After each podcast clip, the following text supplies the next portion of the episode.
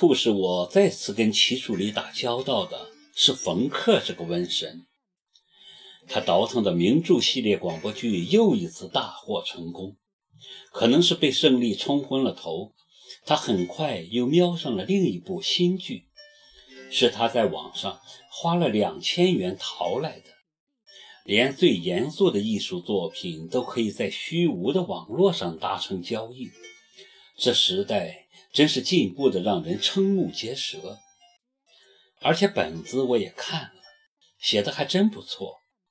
我想，如果那个作家不是穷疯了，断不会把如此荡气回肠的心血之作两千元就卖掉的。怎么样？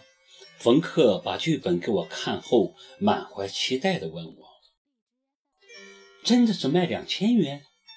我怀疑地问：“是只卖两千元啊？你不信啊？”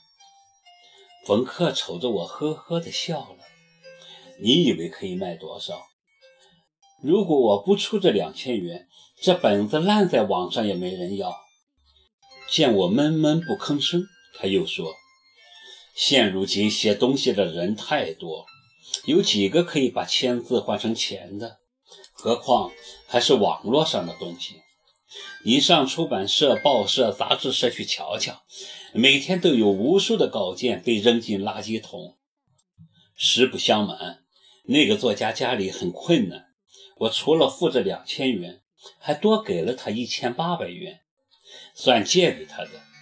他一年内。还得写另一个本子还债。我瞪大眼睛看着他，半天才说：“我觉得你是黄世仁，他爹。别这么说我好不好？就算我是黄世仁他爹，也要人家肯卖呀。一个愿打，一个愿挨，公平啊。”冯克笑嘻嘻的，一点也不生气。嘿，还公平呢？不跟你说这个了。像你这么菩萨心肠的人，是永远成不了黄世仁的。瞧这死猴子说的，难道黄世仁是什么好东西？靠！冯克忽然话题一转，小眼睛里直冒鬼火，神秘兮兮地说：“告诉你，我这次要大干一场。你干什么我都不拦着。”我不屑地说：“可你得帮我，我帮你。”怎么帮？帮我把这剧本改成小说。我当时瞅着他，以为他是吃错了药还是怎么着。好好的剧本突然要改成小说，为什么？我反复问同样的问题，他并不正面回答我，只是说到时候你就知道了。为什么要我写？这还用问吗？你是我们广电系统出了名的才女，写小说一直是你的强项。前年你的一个中篇小说不就在全国获过奖吗？冯克说起来很轻松的样子。现在只是要你根据这个剧本改小说，这对你根本就不是问题嘛。我哪有这么多时间？帮帮忙，帮帮忙嘛！冯克使出他死缠烂打的特长，我真是拿他一点办法都没有。其实从内心来说，我还是很愿意帮他改小说的，因为写作一直是我多年的爱好。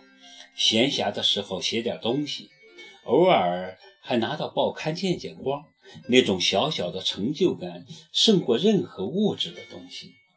没有写过东西的人是体会不到的。我小时候的理想就是当个作家，也为此努力过。可天意弄人，很多事情根本不是在人的控制之内的。不过我并不遗憾，虽然我没有从文，但我并没有离文学太远。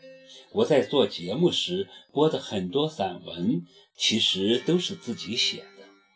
内心的东西通过电波与人分享，这就不仅仅是成就感了，而是一种莫大的精神慰藉。